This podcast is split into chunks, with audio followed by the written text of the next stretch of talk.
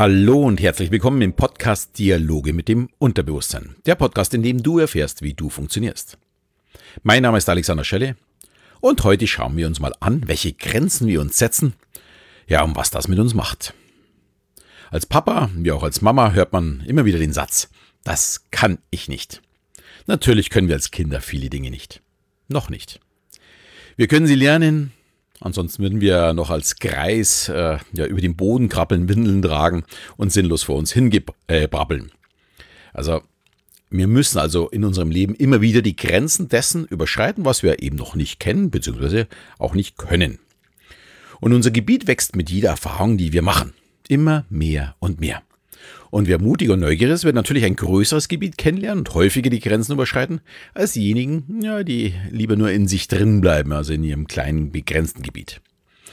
Und diejenigen, die sich schon mit der neurolinguistischen Programmierung, dem NLP, auseinandergesetzt haben, kennen das als die Grundannahme Linguist, äh, des Linguistiker Alfred Kurz, Kurzbitzky. Äh, ich weiß nicht, ob man den so richtig ausspricht. Es war ein Linguistiker auf jeden Fall. Deine Landkarte ist nicht das Gebiet.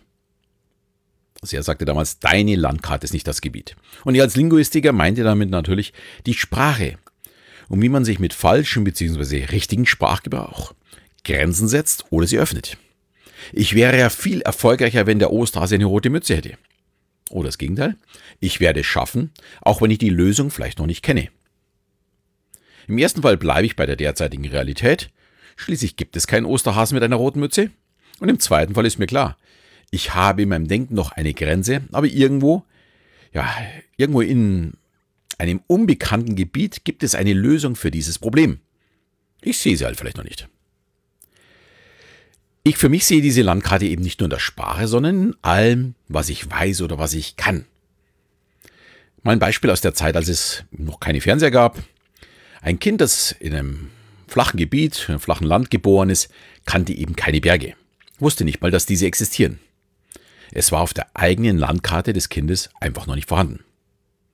Und in der Schule gab es dann erstmals die Information, nicht überall ist es flach, sondern es gibt auch Berge. Man hat vielleicht auch Bilder gesehen. Damit ist die Landkarte zumindest im Wissen erweitert worden. Ich kannte sie aber trotzdem noch nicht. Die Grenze war schließlich noch da. Schließlich, ja, man weiß, dass sie da sind oder dass es sie gibt, aber ich habe sie noch nicht gesehen. Man schaut zumindest mal über die Grenze hinüber. Und die Kinder damals dachten auch, so einen Berg möchte ich vielleicht mal berühren. Habe ich immer wieder mal gehört in der Vergangenheit. Ich möchte ihn mal anfassen. Und dass der nicht wirklich greifbar ist, konnten die Kinder dann nur verstehen, ja, wenn sie in die Berge fuhren und merken, hm, das ist ja so groß, das kann man nicht einfach greifen, den kann man nicht einfach umarmen, auch wenn er von beiden äh, so aussieht, das wäre ja gar nicht so groß. Und in diesem Moment hat sich dann die eigene Landkarte erweitert. Ich weiß nicht nur, dass es dieses Gebiet gibt, sondern ich bin auch hingefahren. Ich habe es mir auch angeschaut. Ich habe es gespürt, gefühlt, gesehen. Ich habe es mit allen fünf Sinnen aufgenommen. Ja, und so ist es auch mit den Grenzen, was wir glauben zu können, ja, oder eben auch nicht können. Ich habe in einer anderen Podcast-Folge schon mal die Geschichte von Roger Bannister erzählt, der als erster Mensch, ja, vor ja, jetzt ungefähr 60 Jahren, die Meile in vier Minuten oder unter vier Minuten gelaufen ist, der die Grenze bewusst damals kannte und sie unbedingt durchbrechen wollte. Heute möchte ich die Geschichte von Cliff Young, einem damals 61-jährigen Schafhirten aus Australien, erzählen. Er durchbrach die Grenzen anderer Läufer, weil er diese Grenzen überhaupt nicht kannte und sie sich somit ja auch nicht setzen konnte. Es war 1983, es gab den ersten Ultramarathon von Sydney nach Melbourne. Über insgesamt 875 Kilometer ja, und neben den ganzen Jungläufern war, hat sich der 61-jährige Cliff Young auch angemeldet.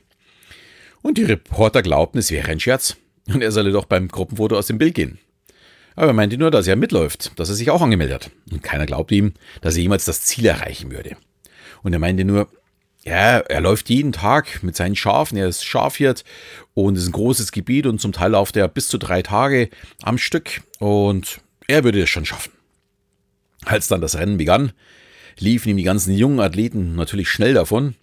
Und der Stadionsprecher machte sich auch noch ein bisschen lustig und die Zuschauer lachten natürlich.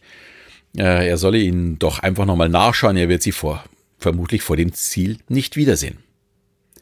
Ja, und der Stadionsprecher sollte auch recht behalten, allerdings ein bisschen anders, als wie er sich selbst gedacht hat. Am Ende des ersten Tages hat er viele Kilometer Rückstand. Was natürlich klar war, alle waren noch richtig frisch. Die jungen Athleten hatten den Plan 18 Stunden laufen, dann eine Stunde Massage und noch 5 Stunden schlafen. Das hatten ihnen ihre Betreuer oder ihre Ärzte einfach so vorgegeben. Das wäre so das, was der menschliche Körper aushält. Aber als sie am nächsten Tag äh, aufstanden und starteten, erfuhren sie, dass Cliff Young durchgelaufen ist und mittlerweile ein gutes Stück vor ihnen liegt. Natürlich schmolz der Abstand bis zum Abend wieder. Aber während seine jungen Konkurrenten wieder schliefen, lief er ja bis auf eine Stunde Schlaf wieder weiter und der Abstand wurde immer größer und größer. Und am Ende gewann er mit sechs Stunden Abstand und das nur, weil er nicht wusste, dass man das ohne bzw. mit sehr wenig Schlaf nicht schaffen konnte. Er hatte keine Betreuer oder Ärzte, die ihm diese Grenzen aufzeigten. Er hat einfach das gemacht, wie er glaubte, dass es richtig sei. Er kannte diese Grenze nicht. Das Rennen fand übrigens neunmal statt und also im Gegensatz zu dem, was sonst immer so erzählt wird, äh, wurde nicht im darauffolgenden Jahr diese Zeit von ihm nochmal pulverisiert, sondern ganz im Gegenteil, damals waren sie dann langsam. Es gab nur einen einzigen Läufer, es war ein Grieche, der die Zeit von Cliff Young jemals unterboten hat. Das zwar allerdings gleich dreimal, aber sonst ist niemals jemand schneller gewesen als Cliff Young mit seinen 61. Ja, und hätte Cliff Young geglaubt, ein 61-Jähriger kann keine 875 Kilometer laufen. Ja, er hätte es natürlich dann nicht geschafft. Hätte er geglaubt, der menschliche Körper muss mindestens fünf Stunden schlafen. Hätte er es wahrscheinlich nicht der Zeit geschafft. Hätte er geglaubt, er hat in seinem Alter keine Chance gegen junge Läufer. Er hätte vermutlich nicht gewonnen. Also er hat einfach diese Grenzen nicht gekannt und hat einfach getan. Und Grenzen zu durchbrechen ist sicherlich ein sehr, sehr guter Weg. Aber die Grenzen zuvor erst gar nicht aufkommen zu lassen, hilft uns auf dem Weg zur Höchstleistung. Cliff Young bekam am Ende für ihn völlig überraschend das Preisgeld in Höhe von 10.000 australischen Dollar. Er wusste dieses gar nicht vorher, dass man überhaupt was gewinnen kann und er hat das Geld dann einfach unter den Läufern aufgeteilt. Da sieht man mal, wie er auch getickt hat. Für ihn ging es nicht um das Geld zu gewinnen, sondern einfach mitzumachen, dabei zu sein und es nach seinem ja, Wissen ja, zu gestalten. Ja, und wir entwickeln uns natürlich auch tagtäglich weiter. Unsere Landkarte wächst immer, immer mehr. Und ich kann jedem nur empfehlen, nicht jede Grenze ist eine harte Mauer. So, manchmal ist die auch ein bisschen flexibel. Sie lässt sich mit dem Willen und der richtigen Herangehensweise auch durchbrechen, egal wie hart das ist. Und manchmal ist es am besten, sich gar nicht so viele Gedanken zu machen. Dann ist auch gar keine Grenze vorhanden. Einfach nur tun. Wenn es nicht weitergeht, kann man immer noch schauen, wo das Problem liegt. Wenn aber vorher schon das Problem das Wichtigste ist, ist auch klar, woran man scheitert. Man wird nie anfangen, es zu tun. Und deswegen möchte ich wirklich jedem raten, wenn man etwas erreichen möchte, einfach mal anfangen, einfach mal schauen, wie weit komme ich denn mit dem, was ich derzeit kann? Wie weit gehe ich? Und wenn dann tatsächlich ein Problem auftaucht, also in dem Fall bei ihm wäre es ja gewesen, dass er müde wird, dass er sich mal hinlegen muss, dass er körperlich Probleme bekommt, dann kann man ja immer noch darauf reagieren. Es soll jetzt nicht heißen, dass man alles planlos machen soll, aber äh, ruhig auch mal wirklich über die Grenzen gehen, beziehungsweise die Grenzen gar nicht anerkennen. Ich hoffe, das war eine interessante Geschichte für dich und du reißt jetzt zukünftig all deine Grenzen ein und erreichst das, was dir zusteht. Natürlich würde ich mich auch diesmal wieder über eine Bewertung oder eine Rezension freuen. Äh, einfach im Podcast-Programm deiner Wahl einfach mich bewerten. Darüber würde ich mich sehr freuen. In diesem Sinne verabschiede ich mich wieder und bis zum nächsten Mal, wenn es wieder heißt Dialoge mit dem Unterbewusstsein.